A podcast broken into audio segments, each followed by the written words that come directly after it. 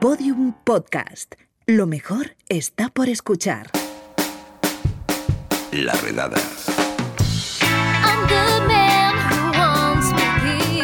Crawford es profesor de matemáticas, enseña matemáticas a alumnos de primero y segundo año en la Universidad de Oxford y también youtuber en el canal Tom Rock Maths.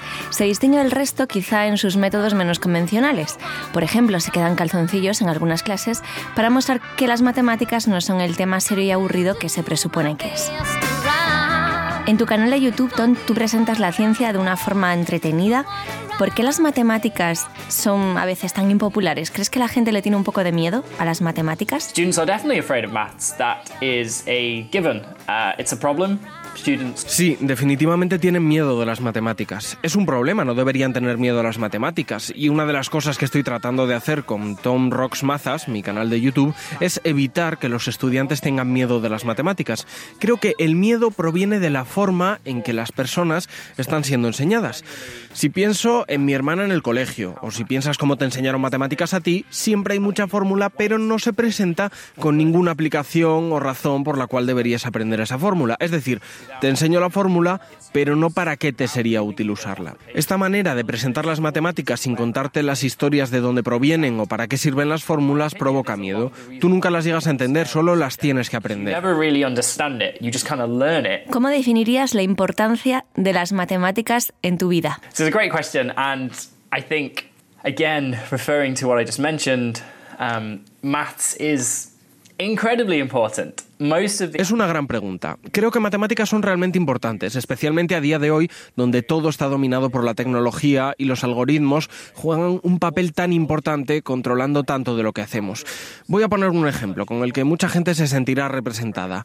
Tú decides lo que ver en tu plataforma favorita y allí un algoritmo te sugiere qué ver después y muchos terminamos viendo lo que nos sugieren.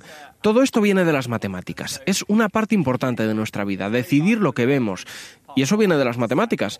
No resuelve un problema de índole mundial, pero es importante a nivel social. Te ayuda a decidir lo que haces con tu tiempo libre. I guess important in solving the issues of the world, but it's very important in terms of sort of social experiences for people and actually, you know, deciding what you what you enjoy and what you do in your free time. Ton, yo soy una gran aficionada a un equipo de aquí de España que se llama el Celta. Tú explicas las posibilidades de las matemáticas para mejorar el rendimiento de los jugadores.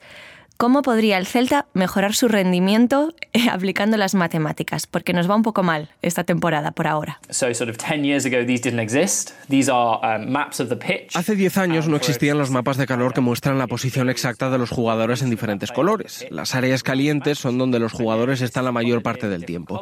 Este análisis de datos es muy útil si estás buscando un determinado jugador porque puedes ver en qué áreas está jugando y si sigue o no un determinado sistema. También puedes ver después del partido si los jugadores siguen o no tus instrucciones.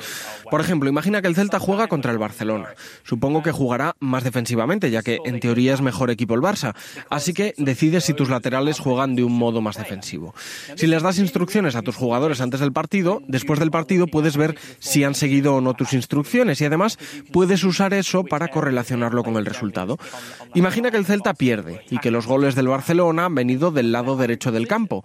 Si miras el mapa de calor del defensa que cubre esa zona y, por ejemplo, compruebas que tanto el lateral como el central han jugado con una posición muy avanzada, esto se puede correlacionar con los ataques del Barcelona.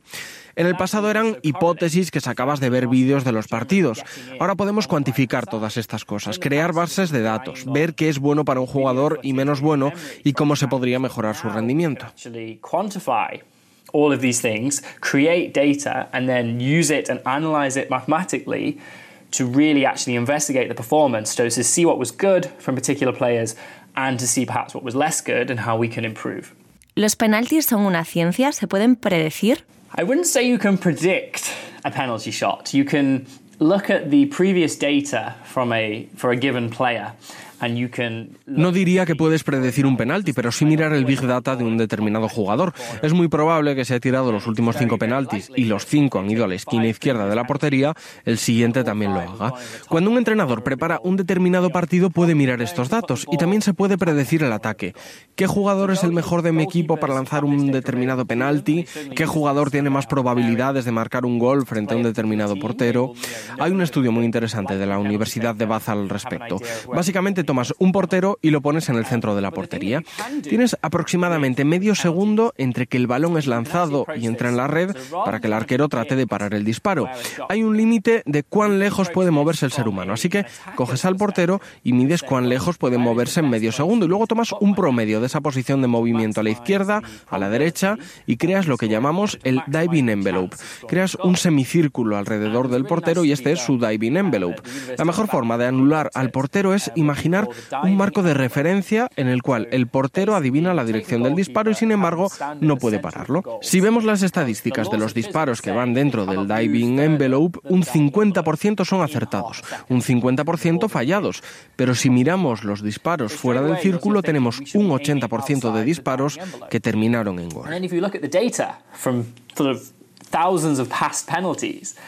The penalties that are aimed inside the diving envelope, about 50% of those are scored and 50% saved. But if you aim outside of the diving envelope, you have an 80% chance of scoring. ¿Tú crees que los equipos de fútbol deberían contratar matemáticos en sus plantillas?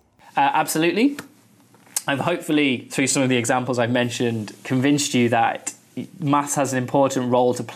Absolutamente, y espero que algunos de los ejemplos que he dado te convenzan de que las matemáticas son muy importantes en el fútbol y en el deporte en general. Muchos equipos en la Premier tienen ya expertos en Big Data y matemáticos trabajando para ellos. Hay dos vías, analizar las jugadas de los partidos y predecir comportamientos. O también se puede trabajar en el mercado de fichajes para ver qué jugadores que tienen una determinada estadística encajarían en tu equipo.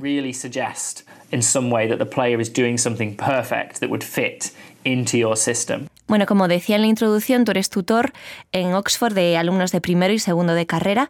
Oxford es una universidad tradicional. ¿Cómo son acogidos allí tus métodos de enseñanza? That's a good question. Um, so Generally very well. So of course I'm trying to do something very different, something very creative, something outside. Es una buena pregunta. En general bastante bien. Es cierto que doy clases de una manera creativa que se sale de los márgenes y como has dicho, Oxford es una universidad muy tradicional, pero por suerte me he encontrado con mucha gente en la universidad que cree que es importante lo que hay, tratar de acercar a la mayor audiencia posible a las matemáticas. Por supuesto que hay miembros de la universidad que no están de acuerdo con mis métodos, pero como he dicho, hay mucha gente que me apoya mucho. Es bueno ver que los tiempos están cambiando y cómo los colegas se empiezan a dar cuenta de la importancia de mostrar ideas complejas de un modo excitante y creativo. of outreach work and of communicating complex ideas in exciting and creative ways. Pues Tom Crawford, muchísimas gracias por estar aquí en la redada y por enseñarnos un poquito de tus métodos para acercar las matemáticas a la gente. Bueno, pues hasta aquí el podcast de hoy. Pero antes de marcharnos, traducciones.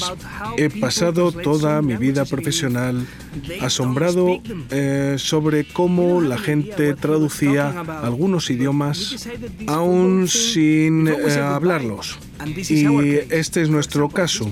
Por ejemplo, este hombre, Tom, no tenemos una idea clara de sobre qué estaba hablando, pero hemos decidido que mm, esta cosa del fútbol era interesante para, para vosotros, Redaders. Así que un saludo de Lucía Taboada, Juan López y Juan Aranaz. Adiós. Todos los episodios y contenidos adicionales en laredada.com. Síguenos en Twitter arroba redada y facebook.com barra laredada podcast.